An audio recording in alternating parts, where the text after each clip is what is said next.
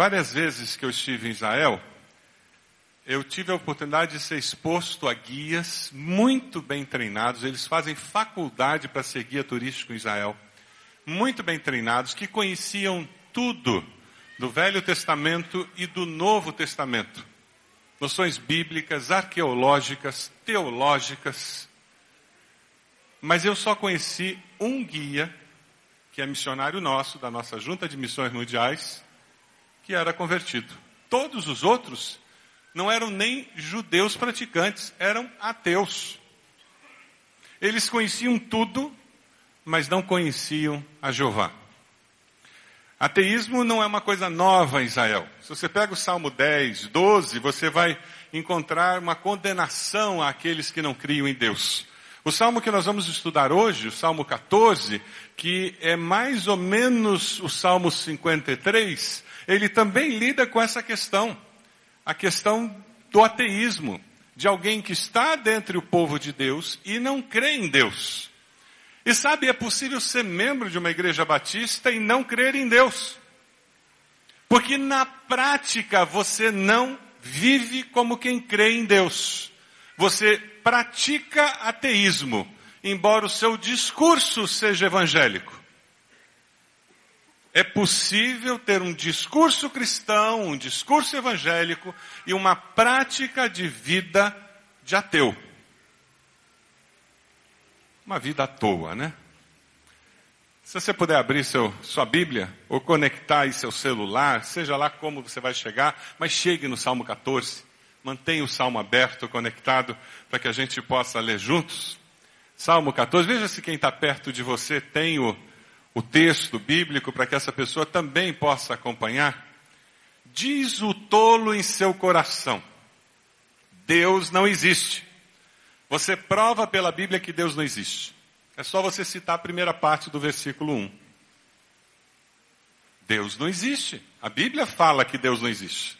É assim que as pessoas criam doutrinas espúrias por aí, pegando pedaços da Bíblia, retalhos da Bíblia. Diz o tolo em seu coração, Deus não existe corromperam-se e cometeram atos detestáveis. Não há ninguém que faça o bem.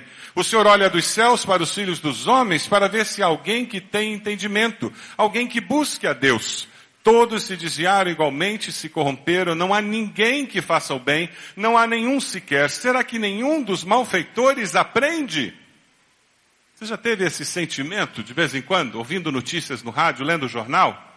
Lidando com uma pessoa má, uma pessoa que tem uma, uma índole de destruição, de envenenar os outros, de fazer mal para o próximo.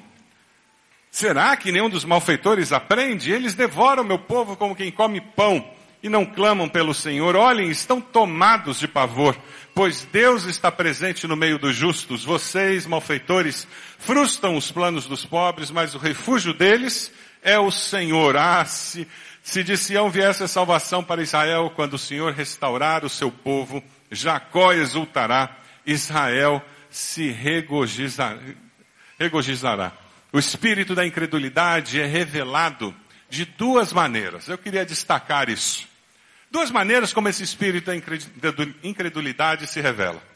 Primeiro, as pessoas ignoram abertamente a existência de Deus e a lei de Deus. Os versículos 1 a 3 desse salmo, o salmista trabalha com esse conceito. Je suis Charlie. A gente está cansado de ouvir isso, né? Eu postei no meu Facebook dizendo, eu não sou Charlie. Eu não sou Charlie. Eles plantam sementes de respeito e de ódio e colhem as consequências, que são muitos processos por parte de cristãos do lado ocidental e bombas de alguns que têm uma postura mais medieval. Mas a falta de respeito travestida de liberdade de expressão é que gera esse tipo de confusão. Eu não sei quantos tiveram a oportunidade de ver uma das charges que eles fizeram da Trindade, em que aparece a Trindade tendo uma relação homossexual.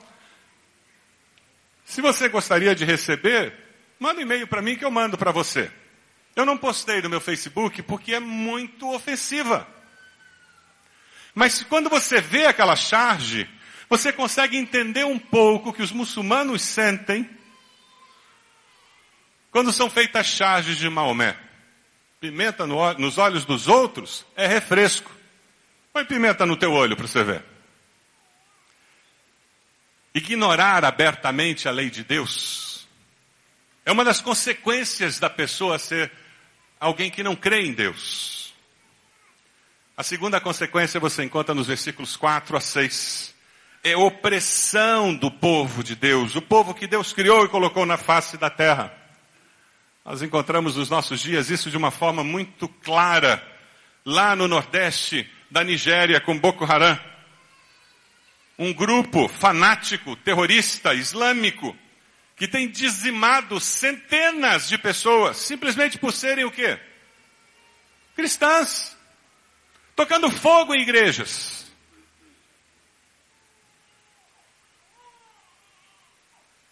Dizer que eles fazem isso em nome de Alá é mentira. O discurso pode ser islâmico, mas a prática é de ateu. A prática é de alguém que não teme a Deus. O versículo 1 nos lembra o fato de que Deus está presente até na vida do ateu. Deus está de olho até no ateu. O tolo não crê em Deus, a palavra em hebraico para tolo é Nabal. Nabal significa agressiva perversidade. O significado da palavra é agressiva perversidade. É isso que acontece com quem se afasta de Deus. Lembra da história de Nabal? Davi com seus soldados chegam, ele despreza, trata mal, Davi sai pronto a destruí-los. E a esposa Abigail vem atrás de Davi e diz, meu senhor, não des atenção àquele homem mau, Nabal, ele é insensato conforme o significado do seu nome. E a insensatez o acompanha. Caráter prático e ético daqueles que negam a existência de Deus é insensatez. Ética e intelectual. Deus não existe, dizem eles. Nas escrituras, esse assunto é tratado não como uma dificuldade sincera para crer em um gesto, mas sim um gesto irresponsável de desafio à pessoa de Deus. Você lembra de algumas pessoas na história que desafiaram a existência de Deus, a popularidade de Deus, a pessoa de Deus? Pergunta a pessoa do lado aí, se ele lembra de alguém que fez isso com Deus.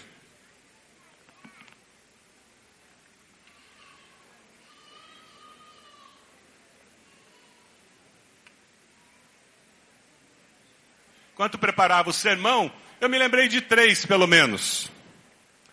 Este navio, nem Deus afunda. Quantas viagens o Titanic fez?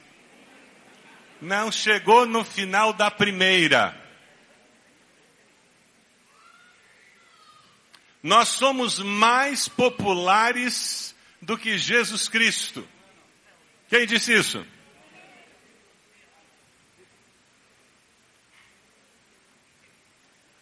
Os Beatles, John Lennon. Música muito boa. Mas que relevância eles têm no mundo de hoje? Qual é a popularidade deles no mundo de hoje, comparado à que eles tinham?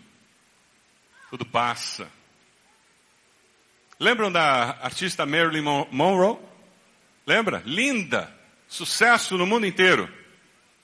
Uma semana antes do seu suicídio, Billy Graham, grande evangelista batista, teve a oportunidade de falar do evangelho para ela. Falar do amor de Deus. Da necessidade dela arrepender-se e tomar uma decisão ao lado de Cristo. Sabe qual foi a resposta dela? Eu sou muito famosa. Eu não preciso do seu Jesus para viver. Eu sou muito famosa. Eu não preciso do seu Jesus para viver. Uma semana depois, ela morre, ela tira a própria vida. Deus não existe, é insanidade intelectual, emocional e espiritual. O Salmo 10 nos fala sobre isso. Vamos ler juntos esse Salmo 10, a partir do versículo 4? Em sua presunção, o ímpio não busca, não há lugar para Deus em nenhum dos seus planos. Os seus caminhos prosperam sempre. Tão acima da sua compreensão estão as tuas leis, que ele faz pouco caso de todos os seus adversários. Pensando consigo mesmo, nada me abalará. Desgraça alguma me atingirá. Nem a mim, nem aos meus descendentes. Sua boca está cheia de maldições, mentiras e ameaças. Violência e maldade estão em sua língua. A prepotência de quem não crê em Deus foi bem explicada aqui numa historinha, uma representação que fizeram de uma conversa de Einstein com seu professor. Talvez você tenha visto esse vídeo que correu na internet algum tempo atrás. Dê uma olhadinha.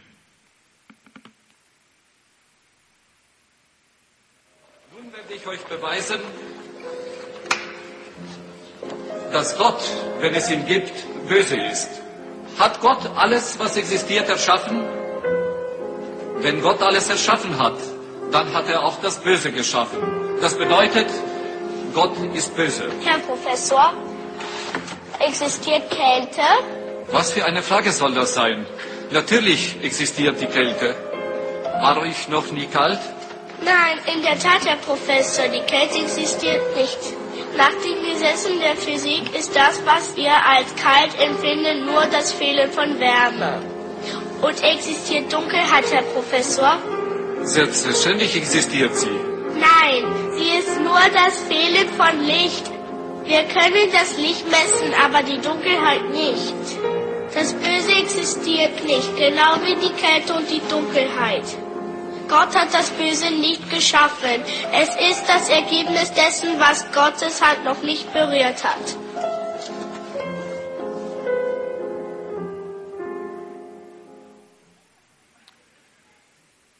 A maneira como uma pessoa que nega a existência de Deus vê a vida determina os valores que ela abraça e como ela decide e como ela, ela se relaciona com o próximo. Nós vivemos as consequências de uma sociedade que nega a existência de Deus. Infidelidade nos relacionamentos, no casamento, nas amizades, na família. Roubos, assaltos em igreja. Hoje a igreja precisa pagar segurança. Nós estamos colocando uma cerca no estacionamento na frente, por quê? Enquanto estamos adorando aqui, amigos do alheio têm furtado pneu step, têm tirado som de carro. É impressionante. Igrejas católicas têm que fechar as portas porque estão roubando os santos. São obras de arte muito antigas, têm valor no mercado. O problema não é só quem, quem rouba. O problema é quem compra o que foi furtado. Sociedade sem Deus, sem valores, tudo é relativo. Como você reage quando você encontra alguém que foi corrompido pela lei do gesto? Alguém que dá jeitinho em tudo, alguém que quer levar vantagem em tudo. Alguém que talvez até com a boca professe uma fé cristã, mas que na prática é um ateu, não tem valores, não tem temor a Deus. Como você reage? Você fica calado? Você se omite? para não perder a amizade? Ou você confronta aquela pessoa com a incoerência, com a inconsistência? Versículo 1 continua dizendo: corromperam-se e cometeram atos detestáveis. Não há ninguém que faça o bem. Você quer descobrir o poder do pecado na sua vida? Afaste-se de Deus. Se você conhece alguém afastado de Deus, você sabe do que eu estou falando. Quando nós não estamos bem com Deus, nós descobrimos lados negros da nossa vida, do nosso ser, que nos assustam. Porque o potencial para pecar existe em nós. O resultado dessa atitude em relação a Deus é negação, é agressividade contra Deus.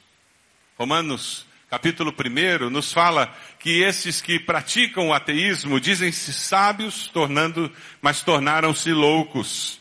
E depois o texto de Romanos continua dizendo, pois o que de Deus se pode conhecer é manifesto entre eles, porque Deus lhes manifestou. Além do mais, visto que desprezaram o conhecimento de Deus, ele os entregou a uma disposição mental reprovável para praticarem o que não devia. Apesar deles negarem Deus está em todo lugar, como nós vimos semana passada. Deus está em todo lugar. Deus sabe todas as coisas. Deus está presente, sim, na vida dos pecadores. Porque com seu amor Ele está sempre nos atraindo para si. O homem arrogante, materialista, incrédulo do versículo primeiro, é um exemplo extremado da condição humana em termos gerais. Nem todos são tão estúpidos como Nabal. Mas ninguém age com a sabedoria do alto se não está caminhando com Deus. Versículo 2 tem uma, uma poesia incrível. E o bom de literatura poética como Salmo é que ela constrói na nossa mente imagens. Veja o que, que o versículo 2 faz. O Senhor olha dos céus para os filhos dos homens, para ver se há alguém que tem entendimento, alguém que busque a Deus. Você consegue imaginar a cena? Deus olhando para a terra, lá para sua casa, para o seu quarto, ele olha lá para a sua escola, sua faculdade, e Deus olha lá dos céus para o seu relacionamento familiar, para os seus negócios, você fechando aquele negócio e Deus está ali olhando lá dos céus. É essa imagem que o salmista constrói na mente de quem está lendo esse salmo, dizendo: Deus não está alienado. Ele olha dos céus. O verbo no hebraico, olha, sugere um olhar fixo e concentrado. É como alguém olhando pela janela e prestando atenção porque lá fora ele viu alguma coisa que chamou a atenção. E com muita concentração ele acompanha aquele detalhe lá fora daquela janela. É assim que Deus olha para mim, olha para você. Olha para aquele seu amigo ateu lá no trabalho que blasfema contra Deus e tenta agredir você, ironizando a sua fé, e Deus está olhando. Deus sabe o que ele diz, Deus sabe o que ele pensa, e Deus está presente naquele lugar, olhando para você e dizendo: Meu filho, como você reage no meio de tudo isso. Verso 2, lá no final, diz: Para ver se há alguém que tem entendimento, é isso que Deus espera em nós. Por isso que o Senhor disse que Deus busca os verdadeiros adoradores que o adorem em espírito e em verdade. Ser um verdadeiro adorador é muito mais do que cantar levantando a mão e chorando.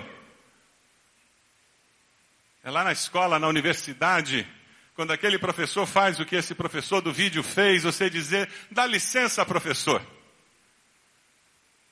O senhor pode até crer desse jeito, mas o meu Deus é diferente. Esse Deus que o senhor crê eu também não quero, mas o meu Deus mudou minha vida.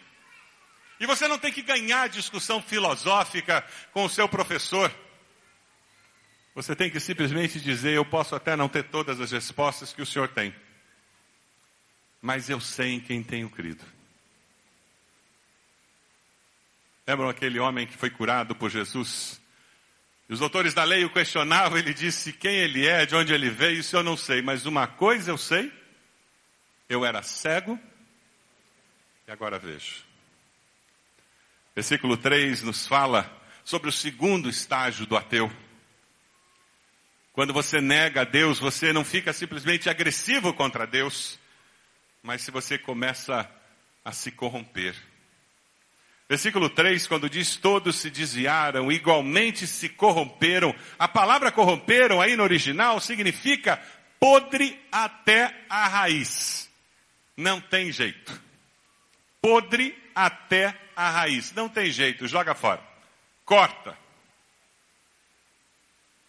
É por isso que a nossa única esperança é segundo Coríntios 5:17. Se alguém está em Cristo, é nova criatura. As coisas velhas já passaram, eis que tudo se fez novo. Deus não faz reforma na vida da gente. Amém? Deus faz tudo novo. Deus constrói uma vida nova. Porque quando nós estamos longe de Deus, o que existe em nossa vida é podridão. Nós podemos reconhecer a nossa natureza, nos arrepender dos pecados que cometemos encontrar perdão na cruz de Cristo. Mas sem arrependimento não há perdão de pecados.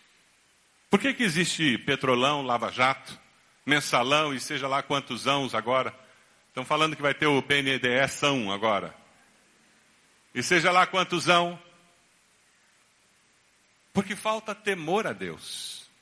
A quem prestarei contas? Por que, que eu não vou levar vantagem? Lá em Romanos 3, 10, 12, nós temos uma citação desse salmo. Quando o apóstolo Paulo diz, como está escrito, não há nenhum justo, nenhum sequer, não há ninguém que entenda, ninguém que busque a Deus.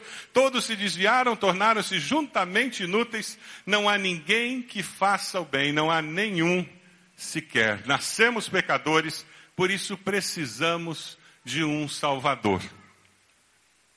Quando nós temos filhos e aquela coisinha linda chega em casa, e você troca fralda, e você dá amor, e você beija, e dá cheiro no cangote, e aquela coisinha linda começa a crescer, e aquela coisinha linda daqui a pouco começa a mostrar que ela é manipuladora, e ela chora só para ver se você vem mesmo, e ela não quer nada além de sua atenção, e ela chora mesmo.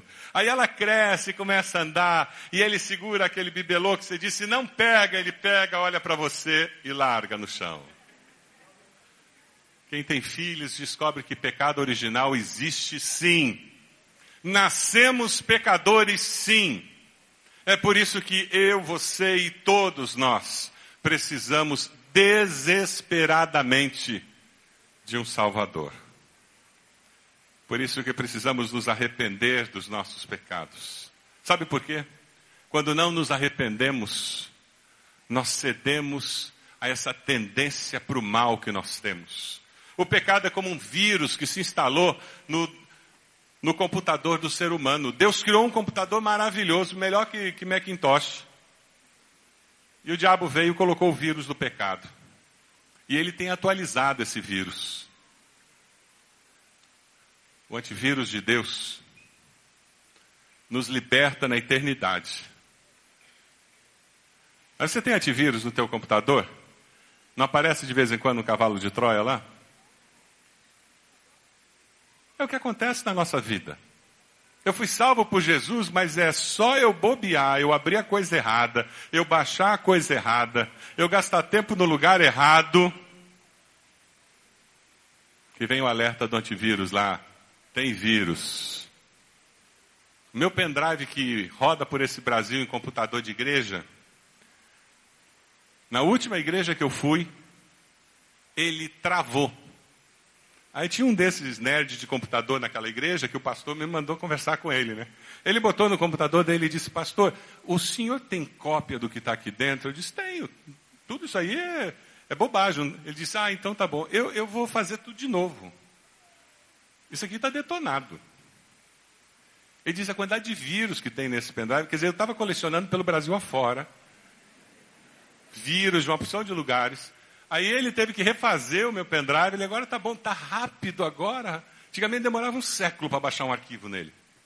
Agora tá rapidinho. Na nossa vida espiritual acontece isso com o pecado. Mas sabe, se você está sofrendo as consequências do pecado de alguém, esse salmo também fala ao nosso coração. Dê uma olhadinha aí. Versículos 4 a 6. Deus está presente na vida dos oprimidos. O terceiro estágio do ateu é que ele oprime o próximo. Ele não apenas nega a Deus, ele não apenas se corrompe, mas ele nega a capacidade de abençoar ao próximo, porque ele enxerga o próximo como alguém a ser oprimido. Eles devoram meu povo como quem come pão. De novo, o salmista usa essa imagem que fala muito, muito ao nosso coração. Todo mundo entende o que é pão, uma imagem clara da crueldade humana que ataca o direito do próximo. Versículo 5 começa a construir a grande mensagem de alerta àqueles que vivem assim. Olhem, eles estão tomados de pavor. Porque mesmo que hoje eles digam que Deus não existe, Todo joelho se dobrará. Toda língua confessará que Jesus é Senhor. Deus está presente no meio dos justos. Eles vão reconhecer que eles negaram a existência de Deus. Eles vivem uma vida que nega Deus. Mas sabe o que vai acontecer? O salmista nos fala sobre isso. Os homens fugirão para as cavernas das rochas e para os buracos da terra por causa do terror que vem do Senhor e do esplendor da sua majestade quando ele se levantar para sacudir a terra. Vamos ler juntos um trecho de Apocalipse agora? Então, os reis da terra, generais, os ricos, os poderosos, todos, escravos, livres, esconderam-se em cavernas e entre as rochas das montanhas. Eles gritavam às montanhas e às rochas: caiam sobre nós e escondam-nos da face daquele que está sentado no trono e da ira do cordeiro, pois chegou o grande dia da ira deles, e quem poderá suportar? Tem alguém oprimindo você? Olhe para a cruz. Olhe para a certeza de que Deus fará justiça. Amém? Não se torne capacho dos outros, mas fique firme sabendo que Deus fará justiça. Vamos ler juntos essa citação de C.S. Lewis que vai aparecer? No final dos tempos, rosto de Jesus, que a alegria ou o terror do universo estará voltado para cada um de nós, produzindo uma glória impossível de explicar ou impondo uma vergonha que nunca poderá ser curada ou disfarçada. Ah, se de Sião viesse a salvação, quando o Senhor restaurar o seu povo, Jacó exultará. Final dos tempos, Deus nos abençoará. Deus fará com que ateus se convertam. Fará com que nós vivamos plenamente a presença dEle para abençoar o mundo ao nosso redor. Você acredita nisso? Eu queria que você visse um pedacinho de um vídeo. Se você quiser ver o vídeo todo, eu depois coloco ele na, no meu Facebook. Vê um pedacinho desse vídeo que conta a conversão de Augusto Cury, que era ateu e hoje é irmão nosso em Cristo Jesus. Dê uma olhadinha. Hoje nós estamos recebendo aqui o psiquiatra e psicólogo Augusto Cury. Prazer tê-lo aqui conosco, doutor Augusto Cury. É uma honra estar com vocês aqui no Diário Brasília. Doutor Augusto Cury, como que aconteceu um ateu convicto como o senhor, de repente, o senhor conheceu Jesus, descobriu quem é Jesus, se tornou um cristão? Bom, eu fui um dos maiores ateus que já pisou nessa terra. Creio que fui mais ateu do que Nietzsche, que escreveu sobre a morte de Deus, sobre, e inclusive é, Marques, que abordou que Deus, a busca por Deus, é o ópio que entorpece a mente humana. É provável que fui mais ateu do que Freud, do que Jean-Paul Sartre e Diderot. Como eu pesquiso uma das áreas que é considerada a última fronteira da ciência, o mundo onde nascem os pensamentos, para mim Deus era fruto do espetáculo das ideias, de um cérebro que não aceitava o seu fim, o seu caos, na solidão de um túmulo. E a teoria que eu desenvolvi como psiquiatra e pesquisador da psicologia, ela estuda o processo de construção de pensamentos e de formação de pensadores. Eu usei essa teoria para analisar como mentes brilhantes romperam o cárcere da inteligência e produziram novas ideias, como Freud, Einstein, Hegel, Kant, Agostinho e assim por diante. E fui até esse homem mais famoso da história, chamado Jesus Cristo. Eu, eu analisei os seus comportamentos, as suas reações e as entrelinhas das suas atitudes nos focos de tensão, nas suas quatro biografias, ou chamado Evangelhos, em várias versões. Eu esperava encontrar uma pessoa construída por um grupo de galileus que queriam produzir um herói para romper o jugo de Tibério César, que era imperador romano.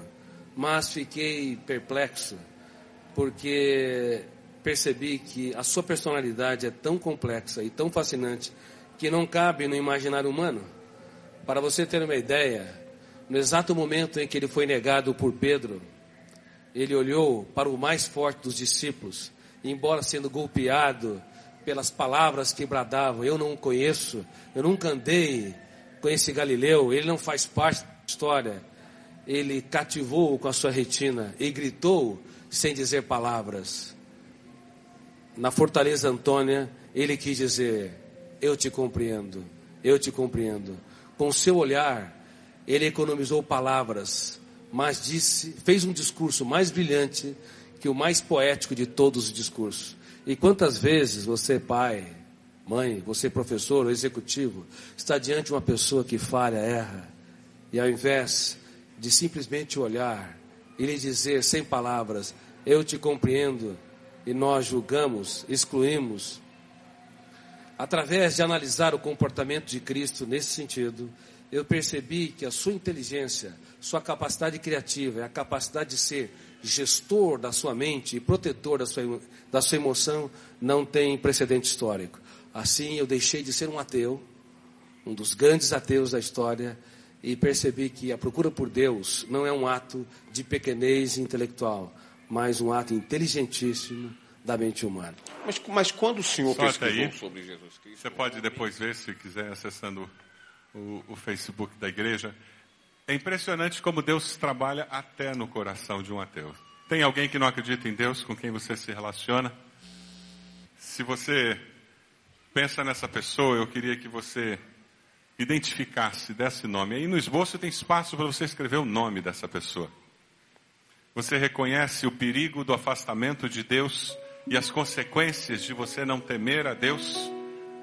Peça a Deus que tenha misericórdia de você. Quem sabe você está aqui, você se afastou de Deus. E você tem sofrido as consequências de viver sem temer a Deus. Sem depender de Deus. Hoje é dia de volta, de arrependimento, de recomeço. Porque Deus está presente na vida dos pecadores. Você consegue imaginar Deus olhando para você? olhando para o seu semente, aquela pessoa que você está evangelizando. Você consegue arrepender-se e confessar Jesus como Senhor e Salvador. Hoje é dia de salvação. É dia de me aproximar de Deus e caminhar como um cristão verdadeiro. Não apenas no discurso, mas na prática. Quem sabe você está vivendo opressão, sendo oprimido, o julgamento virá. Quem sabe você é o opressor. Saiba que o julgamento virá. E todos nós prestaremos contas dos nossos atos, da nossa vida diante de Deus. Você pode abaixar sua cabeça nesse momento? Pode fechar seus olhos. Momento em que você olha para dentro de você. Momento em que você busca a presença de Deus e com tudo que você é, com todo o seu ser, você se consagra ao Senhor. Momento para orar por aqueles que negam a existência de Deus, ou seja, verbalmente ou na prática. Coloque essas pessoas diante do Senhor.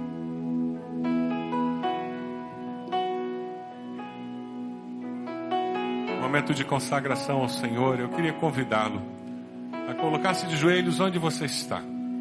Se Deus falou com você e você está tomando alguma decisão hoje, Deus, eu vou crer na prática. Deus, eu vou levar uma palavra para aquela pessoa dizendo do teu amor. Deus, eu, eu quero me ajoelhar agora e eu vou orar por e diga o nome dessa pessoa ao Senhor porque você quer ver transformação de vida dessa pessoa. Onde você está? Coloque-se de joelhos, intercedendo por pessoas que não confessam a Jesus como Senhor e Salvador. Orando por você para que você viva com temor e tremor cada dia da sua existência. Orando por aqueles que estão sendo oprimidos, pedindo as misericórdias de Deus sobre eles orando por aqueles que estão oprimindo, pedindo que as misericórdias de Deus os levem ao arrependimento. Somos teu povo, Senhor, lavados pelo sangue de Jesus, perdoados pelo Senhor. Ó Deus, nós queremos que a tua palavra ecoe em nossos corações e produza frutos, frutos para a vida eterna, Senhor. Toma nossas vidas em tuas mãos. Ó Deus, aqueles que não confessam ao Senhor, aqueles que negam a tua existência, Deus, que nós tenhamos palavras de vida eterna para eles. Nos dê ousadia, sabedoria para escolher o momento certo. E ó Deus, com teu Santo Espírito, impacte essas vidas por toda a eternidade. Ó Deus, nós clamamos pela nossa nação, onde tantos com poder nos oprimem, tantos com poder agem com desmandos. Nós clamamos pela tua misericórdia e pedimos justiça, pedimos transformação na nossa nação. Oramos, Senhor, por aqueles que promovem justiça no nosso meio. Sustenta cada um deles, que haja perseverança, que eles tenham temor ao Senhor nos seus corações, que não seja fazer justiça só pela justiça, mas que haja uma consciência plena de que um dia todos prestaremos contas a Ti. Ó Deus, abençoa-nos como igreja, para que sejamos uma igreja que promova a Tua justiça em tudo que faz. Ó Jesus, muito obrigado, porque o Senhor é nosso Deus e tudo vê. Obrigado porque o Senhor nos ama e nos atrai para si. Louvado seja o teu nome, em nome de Jesus. E agora que o amor de Deus, nosso Pai, a graça do Senhor Jesus e as consolações do teu Santo Espírito sejam conosco e com todo o povo de Deus hoje e sempre. Amém, Senhor. Amém. Deus nos abençoe, irmãos.